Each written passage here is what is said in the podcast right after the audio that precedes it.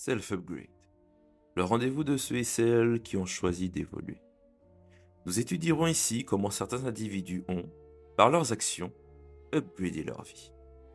Ils ont dû agir, aller parfois dans l'inconfort ou agrandir leur zone de confort. Soyez attentifs, concentrez-vous et rejoignez-nous. Je suis Jérémy François, votre hôte, et ma promesse reste inchangée. Celle de vous confirmer que vous sortirez forcément grandi de cet épisode. Le moment est venu et je vous souhaite à tous et à toutes un bon upgrade. Ok, ok. Alors, salut Aïsata. Salut Jérémy. Comment vas-tu? Au top et toi? Ouais, écoute, ça va, ça va aussi. Tu sais, comme euh, je suis super content de cet épisode déjà euh, pour le temps que tu m'accordes, mais aussi comme je te disais, tu es euh, une femme, tu es dans la tech, euh, tu fais plein de choses, donc ça va être ultra intéressant, je pense, pour, euh, pour les auditeurs et les auditrices, du coup. Donc, euh, super content d'être là, quoi.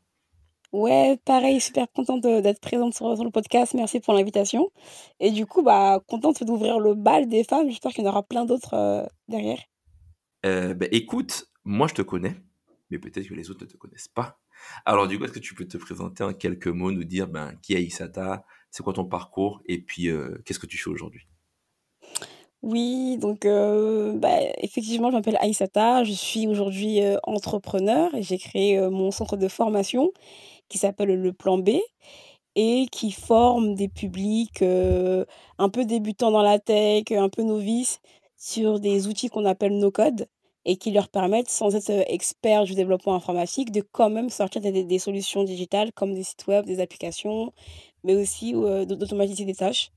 Euh, du coup, je le fais euh, principalement euh, en Côte d'Ivoire et au Sénégal, donc sur le continent africain, et aussi un peu maintenant sur, sur, sur la France. Avant ça, donc mon histoire, elle est pas du tout forcément liée à la tech. Moi, j'ai fait un bac économique, j'ai fait une prépa éco et après une école de commerce, quand même avec une orientation tech. Et j'ai bossé pour des, un grand groupe et pour un incubateur sur des sujets plutôt intrapreneuriat, entrepreneuriat, accompagnement de l'innovation, sur des programmes entre la France et l'Afrique. Et je me suis retrouvée un jour comme ça, parce que j'étais un peu dans le besoin, euh, à découvrir et à maîtriser un peu ces outils-là, donc no code. Et je me suis dit, mais trop top, euh, faut que, faut que j'en fasse un truc. Ok, ok, ok, cool. Pourquoi le, pourquoi le plan B? Pourquoi ça s'appelle le plan B? Le plan B, on a, j'ai un peu galéré au début à, à trouver un nom. Je voulais un nom qui évoque un peu le, le no code. Et puis euh, je me suis dit, en fait, non, euh, si je regarde vraiment ce que j'apporte aux gens, ce que je leur apporte, c'est une alternative à un parcours qui existe aujourd'hui, qui est un parcours bah, d'e- d'excellence. hein.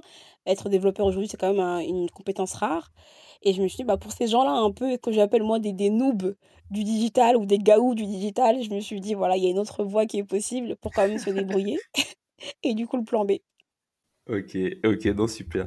En plus, c'est vrai, tu as raison, parce que on a reçu d'ailleurs un, développeur no-codeur sur le podcast et qui a bah, en fait les mêmes TJM, c'est-à-dire il est payé à la journée comme un développeur classique, quoi. Donc, euh, c'est vrai que c'est une vraie révolution, c'est arrivé comme un raz-de-marée et ça a permis effectivement à des gens qui sont parfois, des fois, éloignés de la technologie, en tout cas, de prendre en main des outils et, et de faire des, des solutions qui sont viables, quoi. Donc, ça, c'est cool. ça.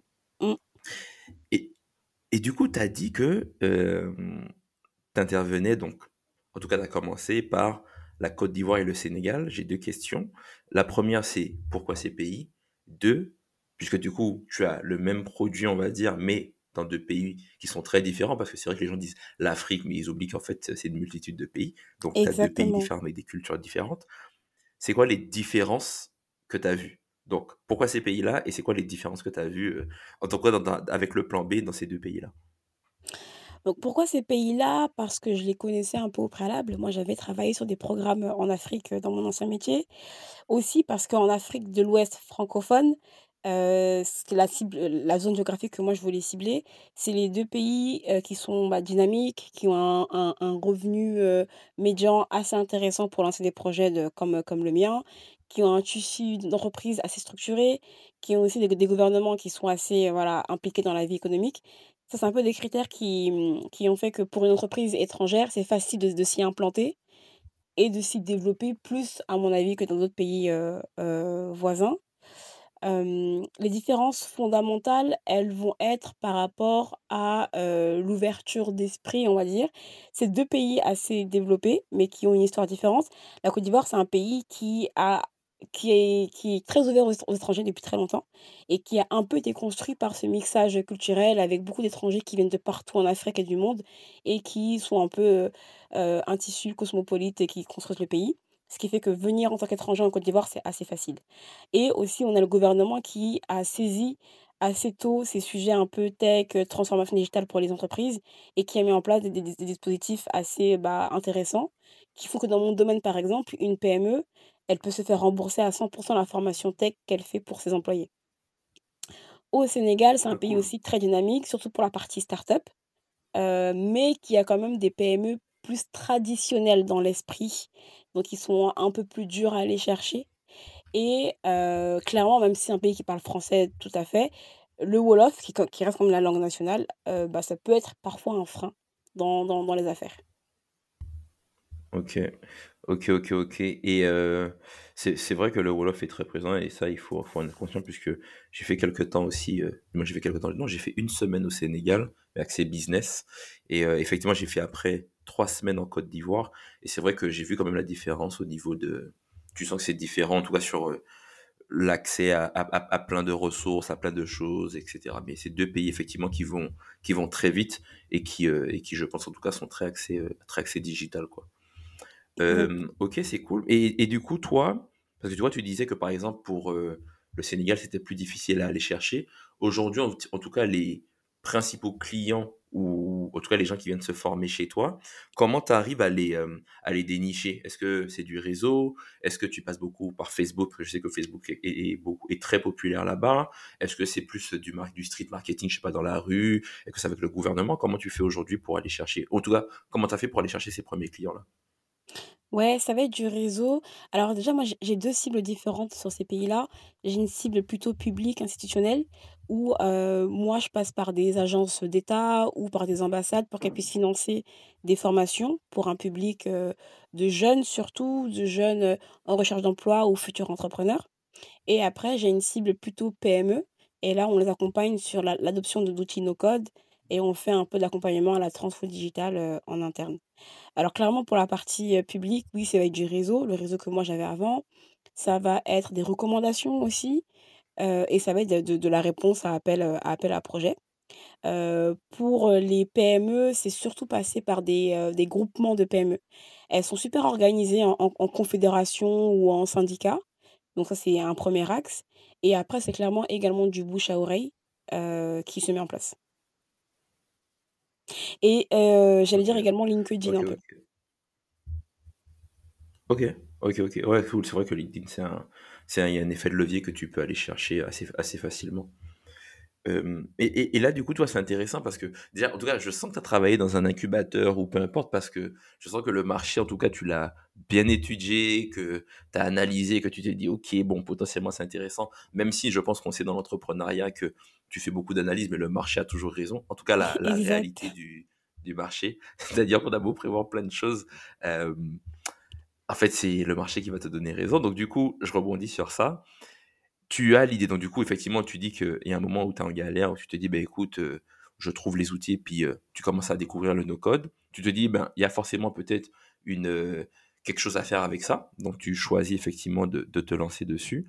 Comment tu est-ce que alors, c'est plus une question, est-ce que justement tu valides ton idée au préalable en disant, ben, tu commences à en parler un peu, tu essaies de voir si ça accroche et tu vois justement si ça match ou pas? Ou est-ce que tu montes tout dans ton coin, donc tu montes, heu, peut-être le plan B, je sais pas, tu montes, heu, une offre et cetera et tu vas directement vers les gouvernements? Comment comment abordes en tout cas le 1 step du plan B, concrètement? Ouais, c'est une très bonne question. Heu, en fait, j'avais eu l'idée, clairement, elle a un peu mûri, mais tout de suite, moi, je me suis dit: «Il faut que j'aille en Afrique, tout de suite», parce qu'il faut que j'en parle déjà à tous ceux que je connais, il faut que je puisse avoir des des retours du terrain, qu'on me dise si c'est pertinent ou pas, si je suis folle ou pas dans mon idée.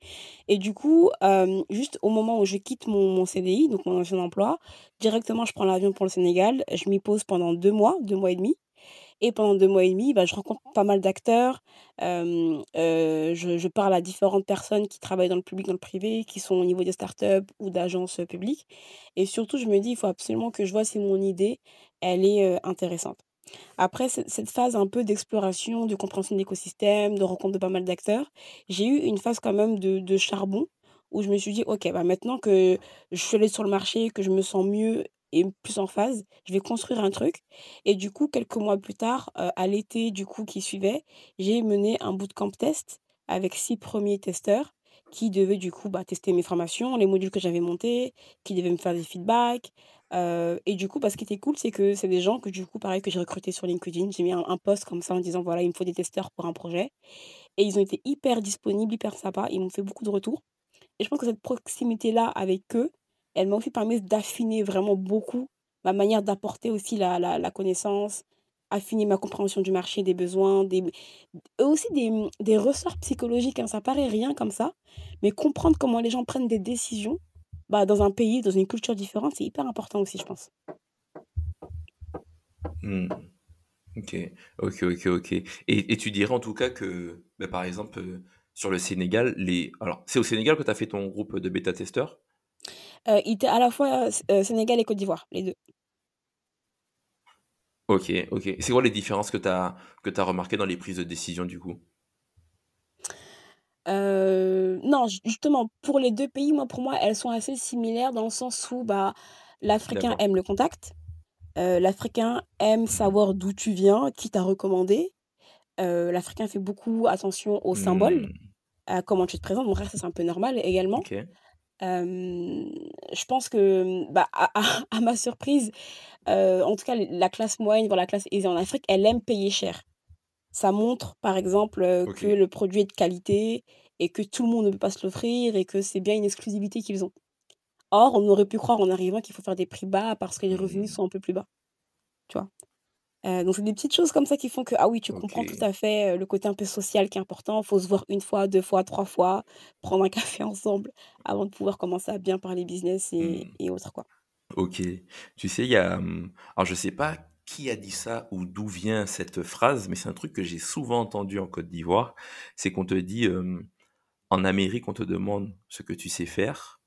En France, on te demande quels sont tes diplômes et en Afrique, on te demande qui t'a recommandé. Exactement, mais tout à fait, tout à fait. Ah ça joue ça joue vraiment beaucoup. Ouais. mmh. Et du coup, non, bah, OK, clairement, aller sur place faire son réseau, c'est hyper important. Ouais. Toi, tu penses, heu, question, parce que du coup, je je je jump sur cette, heu, sur cette sur cet aspect-là. Tu penses que c'est possible d'entreprendre en Afrique à distance? Hem, comment tu qualifies distance? C'est quoi? C'est ne ne ja ne jamais y aller, Je y aller de temps en temps?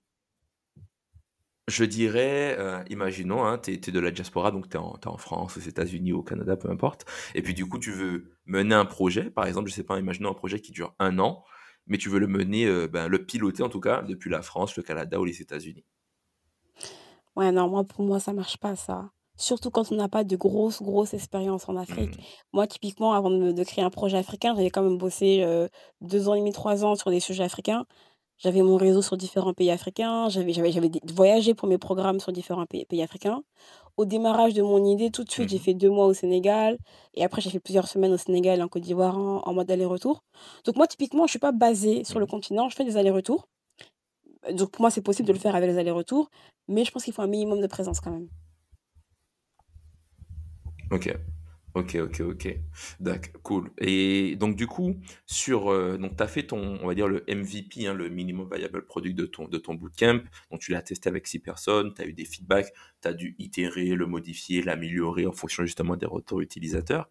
Ma question ici, c'est comment tu as créé justement ce ce ce ces 1 modules? Puisque du coup, tu as parlé des modules que tu as montés et tu as dit que tu as tu as eu une phase de charbon. Est-ce que tu les as tous créés toute seule? Est-ce que tu t'es heu, fait aider par des gens? Ou est-ce que c'était vraiment en interne, tu as tout fait solo et après tu as tu as justement shippé donc heu, tu as mis sur le marché pour jus pour justement, pardon, tester avec ces, heu, ces bêta-testeurs-là? Ouais, effectivement, j'ai monté mes modules, heu, seule, avec une partie un peu, bon, j'ai essayé quand même, avant même d'avoir des données marché, bon, d'essayer de penser à ma cible. Qu'est-ce qu'elle aimerait apprendre? Mmh Comment? J'ai monté mes fiches pédagogiques, j'ai monté mes contenus vidéo, j'ai monté mes mes mes mes contenus slides et cetera. Heu, donc ça, je l'ai fait seule. Voilà pourquoi je parle de phase de de charbon. Je pense que si on est plusieurs, c'est mieux, mais bon, quand on est seul aussi, ça ça peut le faire et après je suis allée tester Heu et du coup, moi, ce que j'ai aimé avec mes tests, c'est qu'à la fin du test, il y avait un formulaire hyper détaillé où je pouvais reprendre de manière très précise les feedbacks des personnes, à la fois sur l'animation, le contenu, l'approche, les outils, les notions, le vocabulaire même que j'utilisais, même mon rythme de mon débit de parole. Mmh. Donc sur tout ça, j'ai pris des feedbacks et c'est vrai qu'entre mes premiers modules et maintenant, je parle de manière plus posée, par exemple. C'est un détail, mais Mmh. pour beaucoup de personnes, bah, c'est normal. Là, le le français, c'est une langue qu'ils maîtrisent très bien. Mais ça reste une langue étrangère, donc on peut pas arriver, à Mmh. porter des des des notions techniques, avec un débit de parole fou, quoi. OK. OK, OK, OK. Non, ouais, super, super intéressant et OK, non, mais très, très clair sur ça et tu dirais que donc du coup, tu as com comme je disais, donc tu as fait ton as fait tes premiers modules, tu as fait pas mal de choses. Déjà, tu estimes que ça t'a pris combien de temps en nombre d'heures pour faire ce premier ce premier MVP-là? Waouh, c'est dur à évaluer,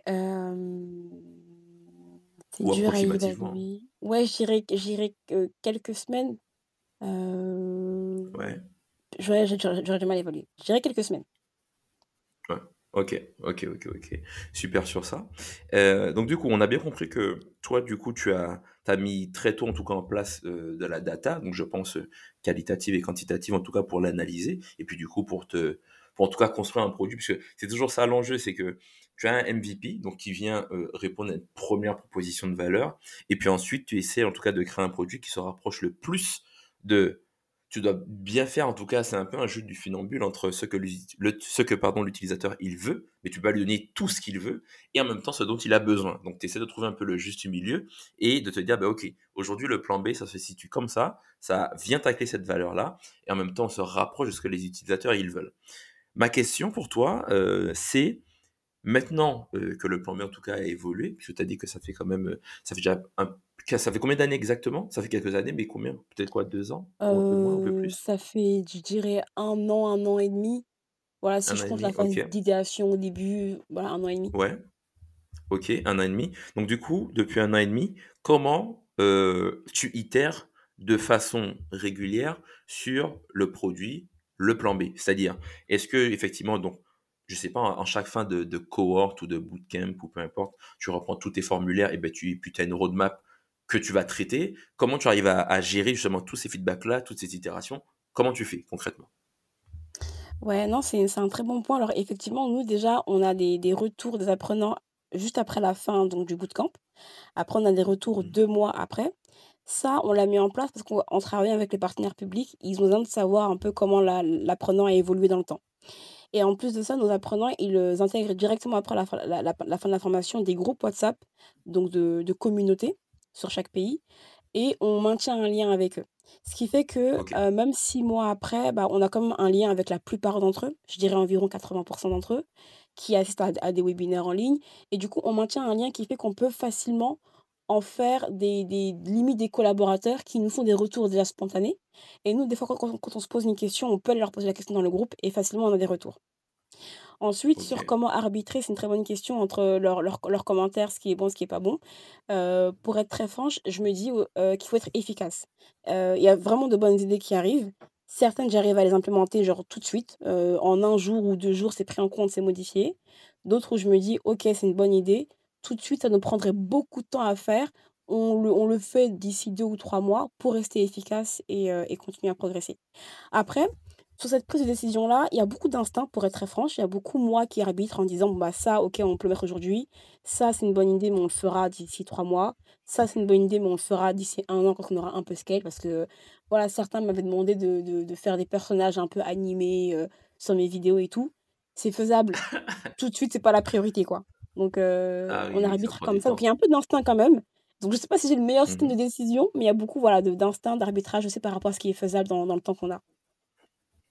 Mmh OK. Ouais, de toute façon, je pense aussi qu'il y a beaucoup d'instinct parce que ce qui est intéressant, je pense aussi dans ton projet, c'est que à la base, tu es peut-être, heu, des fois, je mets des guillemets, «ton propre persona». C'est-à-dire que toi, tu t'es retrouvé il y a quelques années dans la position euh, dans laquelle se trouvent justement les personnes que tu formes. Parce que toi aussi, tu as eu besoin de te former ou autre. Donc, des fois, tu vois, quand tu, quand tu connais un marché, ou en tout cas une, une, situation à un instant T, c'est beaucoup plus simple pour toi de dire, ah ben voilà ce que j'aurais aimé, etc. Mais après, c'est vrai que ben, plus le temps passe, plus des fois tu t'éloignes de la situation où tu étais, puisque on, on, est tous amenés à évoluer. Mais effectivement, je pense que quand c'est facile de te remettre dans les, dans les chaussures de ton, de ton, de ton persona, de ton, de ton client, etc. Tu vois. C'est ça, c'est ça. Mais clairement, je suis d'accord avec toi, l'avoir vécu, ça aide beaucoup. Et garder après ce lien au quotidien avec, avec la cible, se dire que chaque jour on peut échanger avec eux, ça aide à pas oublier aussi pourquoi on fait les choses, quoi. Mmh. Ok, cool, cool, cool.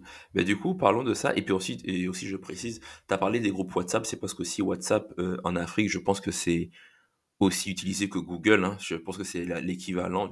En tout cas, Facebook et WhatsApp, je sais que c'est les deux réseaux que tout le monde utilise et, euh, vraiment poussé à bout. Quoi. Donc c'est pour ça que les groupes WhatsApp, c'était, je pense, le plus, le plus judicieux, puisqu'ils sont déjà sur WhatsApp, donc euh, autant rester sur euh, un environnement qu'ils connaissent déjà. C'est ça. Et c'est vrai que moi, j'en parle comme ça. Peut-être que c'est pas évident pour tout le monde, mais WhatsApp, c'est la base pour dans mon travail. Je bosse tous les jours dessus. C'est, j'ai mes groupes d'équipe avec, avec mon équipe dessus. J'ai mes groupes avec mes apprenants dessus.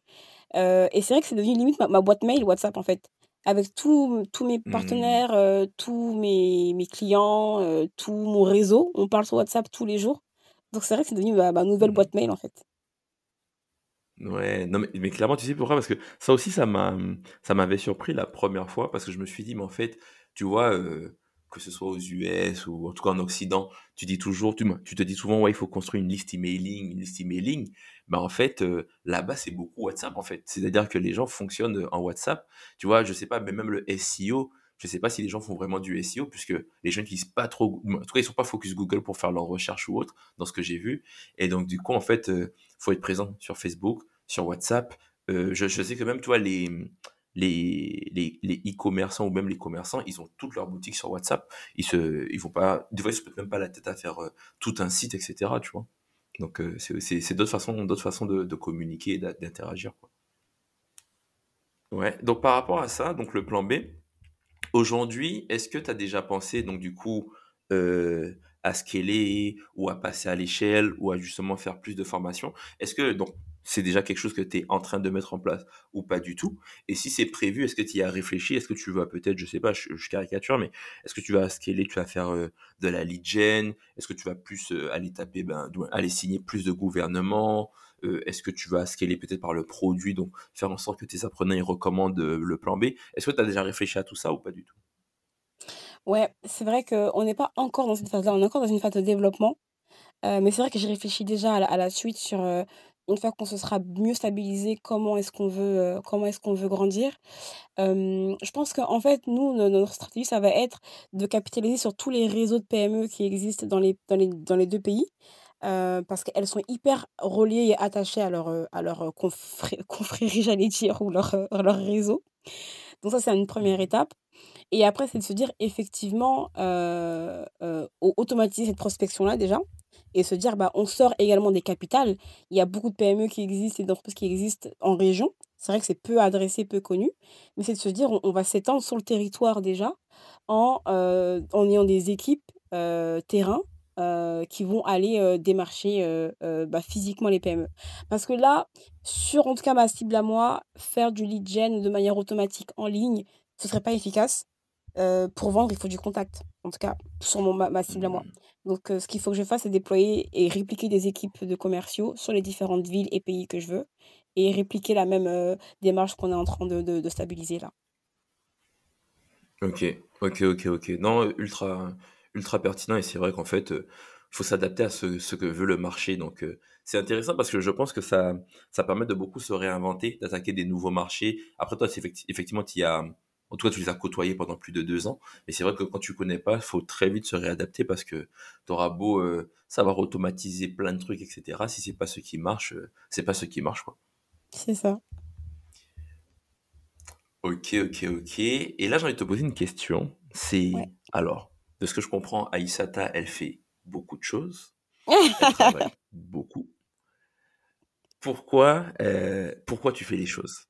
Je m'explique. C'est Est-ce que ton but avec le plan B, c'est de dire, écoutez les gars, on va arriver, et on est là pour retourner en industrie, on est là peut-être pour former le plus de personnes euh, au no-code. Est-ce que c'est plus un business, je mets des guillemets, lifestyle, en disant, ben écoute, aujourd'hui, euh, moi je kiffe ce que je fais, mais j'ai pas non plus envie de travailler 70 euh, heures ou 100 heures par semaine, donc arriver à un certain stade, euh, à un certain cap, ben je vais caper le business et me dire, ok, à partir de maintenant, ben Peut-être que je travaille trois jours dans la semaine et le reste du temps, ben, je profite de ma famille, etc. Aujourd'hui, c'est quoi ta vision sur ça? Tu vois, c'est est-ce que c'est un business lifestyle ou tu veux vraiment faire une, une billion ou un gros truc qui va venir euh, prendre une grosse place dans l'écosystème? C'est une super bonne question, honnêtement, parce que vraiment, c'était un sujet sur lequel euh, je débattais beaucoup quand j'étais en incubateur. Dans mon cas personnel à moi, c'est plutôt un business lifestyle impact. Je sais pas si on peut le dire comme ça. Dans le sens Mhm. où je veux, oui, un business bah, oui, qui me rapporte des sous, avec lequel je me sens en phase, avec lequel derrière je peux me libérer un peu du temps. Euh, pour moi, le- le- la notion de temps était hyper importante. En me disant, bah là, je vais cramer beaucoup de temps là, à court terme pour en gagner après. Heu, donc c'est vraiment ça pour moi et il y a le côté aussi si en si en créant ce lifestyle pour moi, je peux aider des gens, heu, par centaines, voire milliers, ouais, clairement, c'est un bonus de fou de se dire qu'on forme des gens pour le bien, quoi. Enfin, on on on leur apporte un truc avec lequel ils pourront nourrir leur famille derrière, quoi et je me dis: «Ça, c'est ouf». Hem et après clairement, c'est vrai qu'on a un peu cette culture start-up qui, à mon avis, est Pas toujours saine, puisqu'il y a des gens qui sont en mode: «Si j'ai pas levé un million de dollars mon business il sert à rien, il est pas, optimal ou j'ai raté ma vie», quoi. Et moi je suis en mode: bien sûr qu'il faut qu'on ait des startups qui qui aillent chercher du marché à fond et je suis trop contente quand quand elles le font, surtout en Afrique. Mais derrière, tout le monde n'a pas vocation à lever des fonds, tout le monde n'a pas vocation à faire de l'hypercroissance. Heu, donc c'est vrai que moi je me suis posé la question et quand j'ai entrepris, tout on m'a dit: «OK, tu veux lever combien?» Et moi j'étais en mode: «Ouais les gars, doucement, doucement, je veux faire mon mon business, je veux aider des gens». Moi perso, j'ai pas la vocation à faire de l'hypercroissance et aller lever des millions, tu vois? Hmm. Ok, ok. Et, et, et, et ça, c'est marrant. J'ai envie de, de, de parler de ça justement. Euh, parce qu'en fait, effectivement, c'est deux choses. Hein. C'est, t'as d'un côté les business qu'on appelle bootstrap, c'est-à-dire que qui sont construits soit sur fonds propres ou en tout cas euh, qui vont très vite chercher une rentabilité. Et puis après, tu as des business effectivement où tu vas lever des fonds, tu vas faire en sorte de, tu peux dépenser de l'argent dans du marketing, dans le recrutement des équipes, en espérant justement une rentabilité future. Des fois, ça se fait sous quelques années ou autre. Et toi, justement, euh, en tant que femme dans la tech, puisque on voit quand même que le milieu de la tech est assez euh, masculin, si je puis dire, est-ce que toi, euh, que ce soit pour lancer ta boîte ou depuis que tu évolues dans la tech, tu as rencontré des difficultés ou il y a des trucs où tu t'es dit, ah ouais, c'est quand même assez masculin, va falloir que j'a- j'ai une autre approche ou que ce soit différenciant. Est-ce que tu as eu des trucs que tu as remarqué dans la tech ou pas forcément, à ton niveau? Bah, disons que le monde du no-code, je le trouve assez ouvert pour les femmes. Il est quand Mhm, même à majorité masculine, sans mentir. Les grandes figures du no-code, surtout, bah, là, je prends l'exemple de la France, par exemple, heu, c'est des figures masculines. Heu, les femmes ont quand même leur place, heu, mais c'est sûr que, tu te dis: «Peut-être qu'il faut que je fasse plus mes preuves, peut-être qu'il faut que je maîtrise mieux pour être légitime». Donc je sais pas si c'est du coup, c'est un biais qu'on a en tant que femme, on en parlait toi et moi juste avant, ou est-ce que c'est la réalité? Je pense que c'est aussi un une question de biais, mais peut-être qu'on va se dire: «Je suis légitime pour en parler de nos codes ou pour le faire quand j'ai atteint tel ou tel niveau» et du coup, peut-être qu'on va du coup plus se freiner que nos collègues, heu, masculins. Sinon, moi, personnellement, avec mon expérience, j'ai été super bien accueillie. Jamais j'ai ressenti qu'on me remettait en cause ou qu'on me qu'on me regardait en me disant: «Qu'est-ce qu'elle fait dans ce domaine-là, celle-là?» Au contraire, je pense que, heu, les gens, bah, du coup, comme c'est plus rare une femme dans la tech, bah, c'est quand même assez plébiscité et du coup, je pense que moi, ça ça m'a créé peut-être des opportunités où des gens me disaient: «Bah, attends, je t'invite à tel événement parce que tu seras la troisième femme, heu, du panel et que c'est important qu'il y ait des femmes». Donc a ce côté un peu, heu, discrimination positive, un peu, je dirais, qui peut avantager les les peu de femmes qui se lancent. Donc je pense que les femmes qui hésitent, bah, au contraire, elles ont une place à se faire et rapidement, elles vont avoir des fonds ou ou de la visibilité parce que ce sont des femmes, pour être très franche, à mon avis, hein.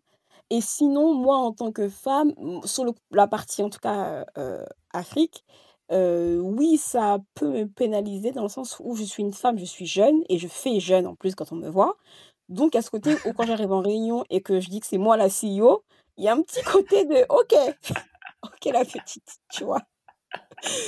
Donc ça Ah. pousse un peu à plus présente en termes de personnalité et se dire: «Bah, je» en tout cas, dès que je prends la parole, je j'en impose et je je je montre que oui, c'est moi la CEO du truc, quoi.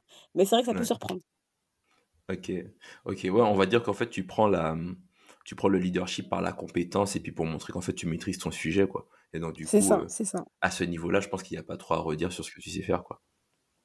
OK. Et en plus, ça me ça ça me fait sourire parce que quand j'étais en Côte d'Ivoire, j'ai un bon pote justement qui évolue là-bas et qui fait du digital et cetera et qui me disait en fait: «Jérémy, ce qu'il faut comprendre» alors en Côte d'Ivoire, hein, je sais pas pour les autres pays, mais en Côte d'Ivoire, il me disait en fait: «On est petit, même à 40 ans, tu restes un petit». Et il me disait ça et je me disais: «Ça veut dire quand tu arrives et que toi tu es jeune, heu, et tout, c'est compliqué, quoi». Du moins, ça peut être en tout cas compliqué si tu as pas justement, heu, la façon de t'exprimer qui va bien et cetera et cetera, quoi. C'est ça, je pense qu'il y y a des codes à avoir, mais clairement, bah, ça reste normal, c'est notre culture, tu vois? Il y a ce côté un peu, bah, Mmh. hiérarchie, heu, les tontons, les tantines et puis il y a les jeunes, quoi.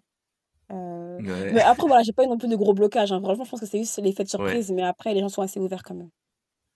Ouais, non mais c'est cool. C'est cool, c'est cool. OK, OK, OK. Du coup, toi, Aïssata, c'est quoi ta parce que tu fais du no-code, c'est quoi ta stack technique préférée aujourd'hui? Est-ce que tu peux nous dire, par exemple, heu, qu'est-ce que tu utilises sur le plan B ou bien, par exemple, pour les formulaires, heu, la plateforme de formation? C'est quoi les outils que toi tu aimes bien ou que tu ouais, que aimes bien, que tu maîtrises, quoi? Ouais, bonne question. Du coup, sur le plan B, les outils qu'on va utiliser au quotidien, on va être sur Airtable tous les jours. Sur Airtable, on va avoir notre CRM, nos bases d'apprenants. hem, on va également avoir quelques formulaires qu'on va faire. Donc Airtable, c'est vraiment mon outil de tous les jours. Heu, on va aussi avoir en interne pour les pour la partie équipe, heu, Notion, sur lequel je fais un peu mes strats, je fais un peu mes mes veilles, mes benchmarks et autres. Notion, c'est vraiment top, je le recommande. Sur le plan B, je bosse aussi sur un LMS qui s'appelle, Teacheasy, qui est un LMS français, que j'aime bien et en plus qui est certifié Calliope.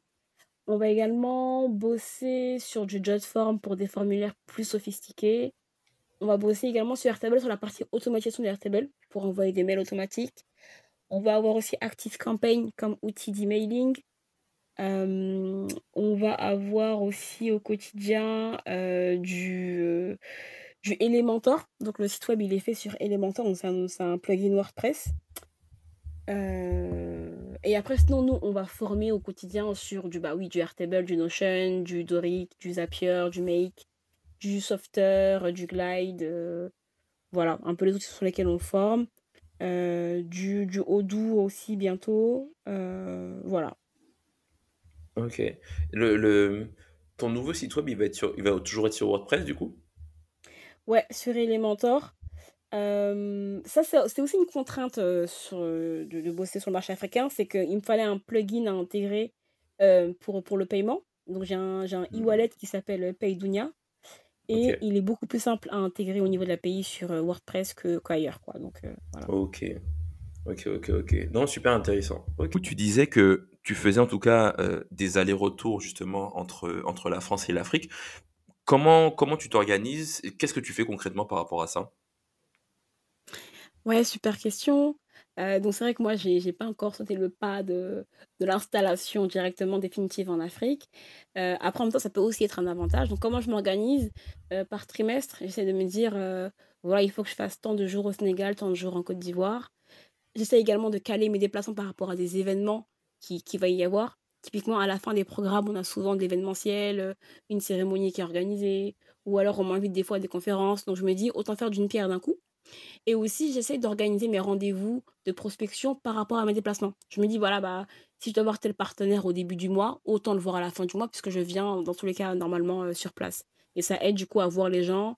Heu, à chaque fois que je voyage également, j'en profite pour organiser un événement communautaire avec mes anciens apprenants, heu, toujours pour garder le lien, toujours pour créer, bah, de l'animation autour de le plan B et rencontrer aussi les les les partenaires et les et les gens.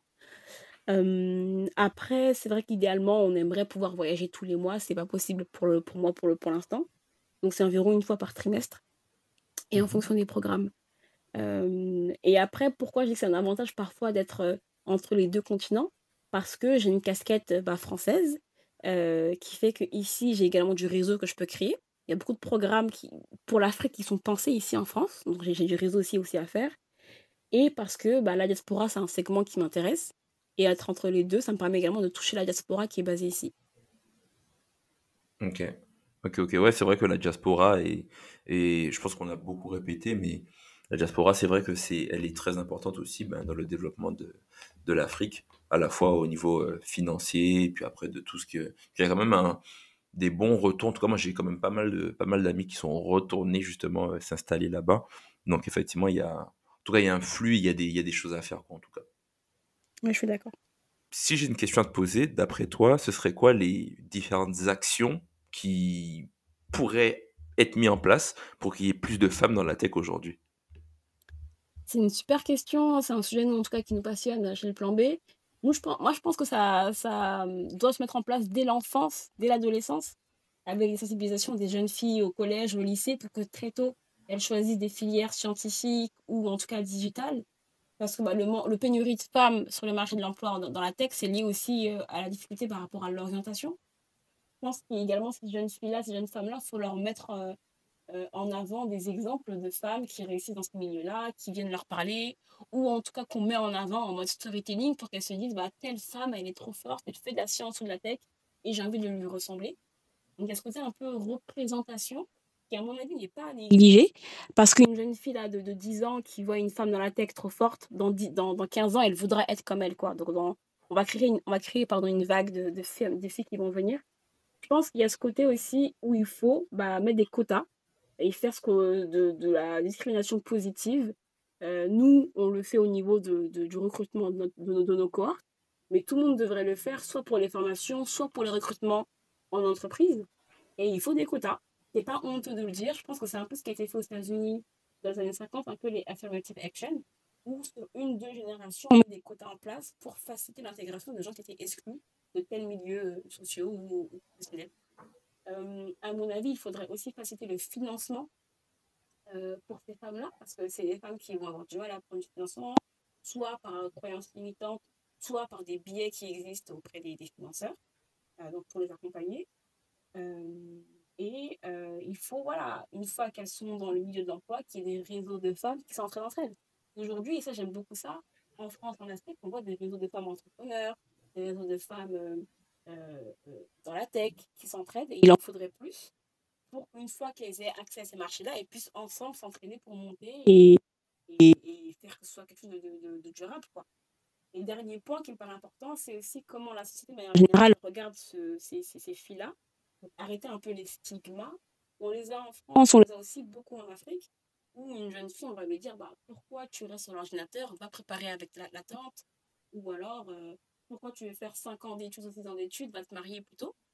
Euh, c'est pas anecdotique, voilà, ça pourrait être un cliché, mais c'est pas un cliché, ça existe. Et il faut arrêter, il faut encourager les jeunes filles à aller sur l'ordinateur, à étudier, euh, sans qu'on dise qu'elles sont un garçon manqué. Ok, ouais, non, mais c'est vrai que ce que tu évoques, c'est, c'est totalement ça, parce que je pense que c'est vrai que la représentation, c'est ultra important, vraiment ultra important.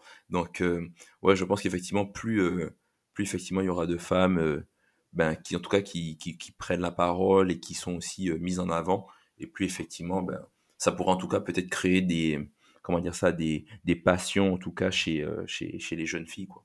Donc c'est cool sur ça.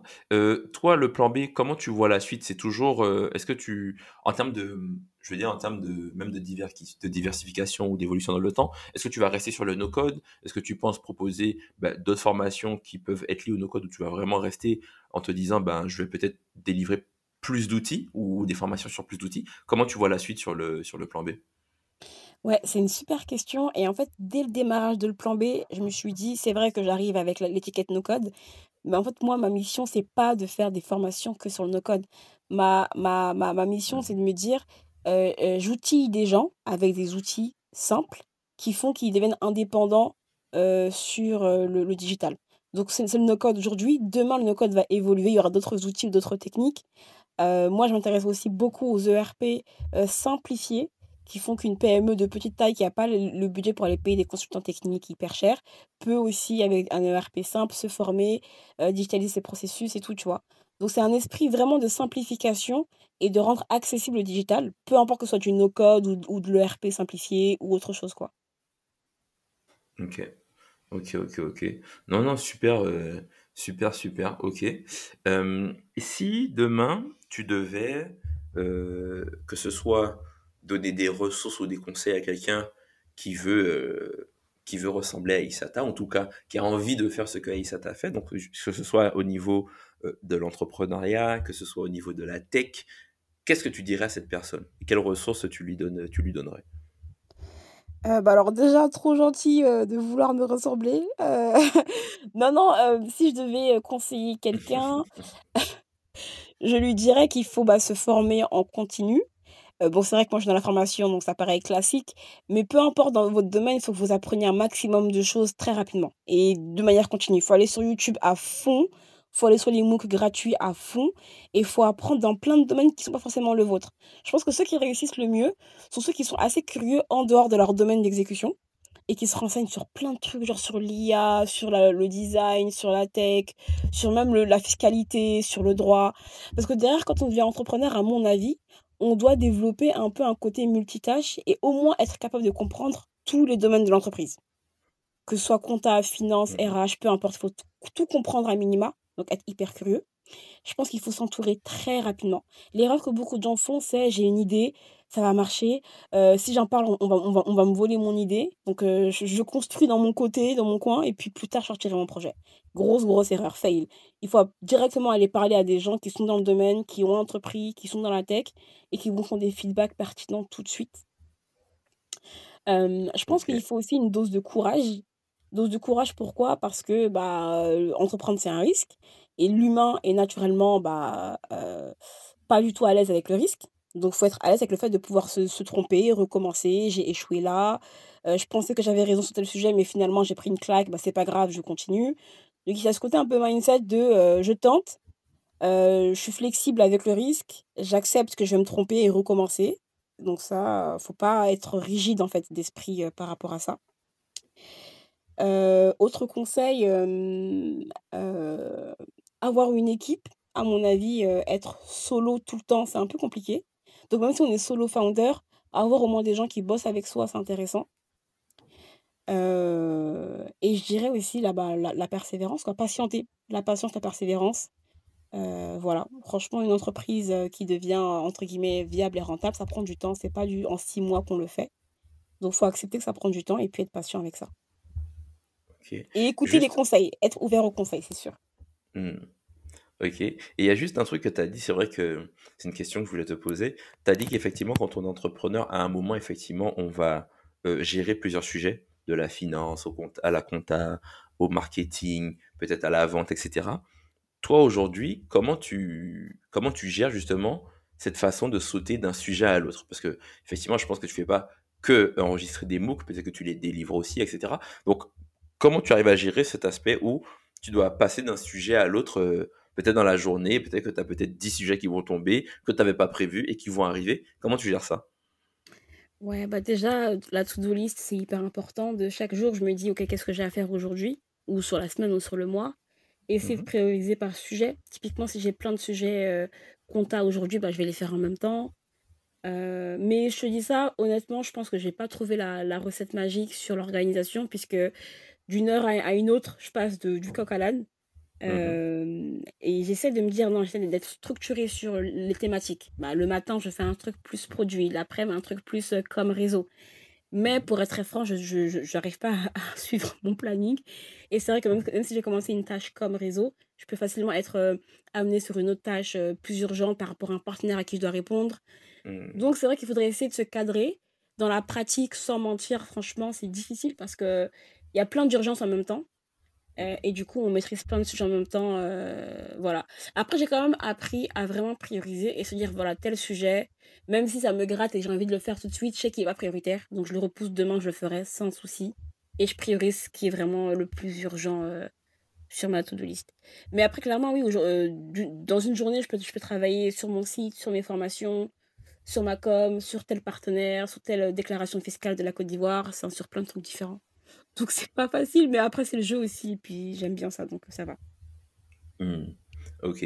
Et pour, pour parler aussi de ces journées-là, est-ce que toi, tu es team habitude ou est-ce que tu es team, effectivement, donc, je dirais pas au feeling, parce que c'est pas du feeling, parce que quand l'urgence elle arrive, bah, tu dois juste la traiter, mais est-ce qu'en tout cas, tu essaies de mettre en place des habitudes ou pas forcément non plus? Non, mais après ça, c'est lié à moi, comment je fonctionne. Moi, je suis pas très habitude. J'ai pas beaucoup de routine. j'ai pas beaucoup de routine et je vais beaucoup un peu au feeling. Ce qui est assez bien, parce que ça veut dire que je suis à l'aise dans la complexité et je suis assez à l'aise dans le flux de travail qui est important. ça veut dire que mon cerveau va vite, je comprends plein de sujets et je les traite en, en parallèle et tout. Donc c'est cool. D'ailleurs, même pour moi, je trouve ça excitant, donc ce sera super intéressant. Mais, conseil pour moi-même et pour ceux qui me ressemblent, essayer d'inclure des routines, c'est bien. Essayer d'inclure des, des, segmentations de temps, c'est aussi bien, à mon avis. Donc c'est un chantier sur lequel je travaille sur moi-même. Je n'y suis pas encore arrivée. Mais j'essaye de plus me cadrer sur ça, en tout cas. Ok, ok, ok, ok. Non, mais top en tout cas. Et dans, dans les gens que tu, que tu formes, ça c'est une question, c'est vrai que je ne t'ai pas, pas posé, mais dans les gens que tu formes, est-ce que il y a autant de femmes que d'hommes? Est-ce que majorité d'hommes, majorité de femmes. Est-ce que ce que tu constates, toi, du coup, depuis, euh, depuis un an, un an et demi? Ouais, super sujet. Ben, c'est un sujet en plus euh, qui est trop important pour moi.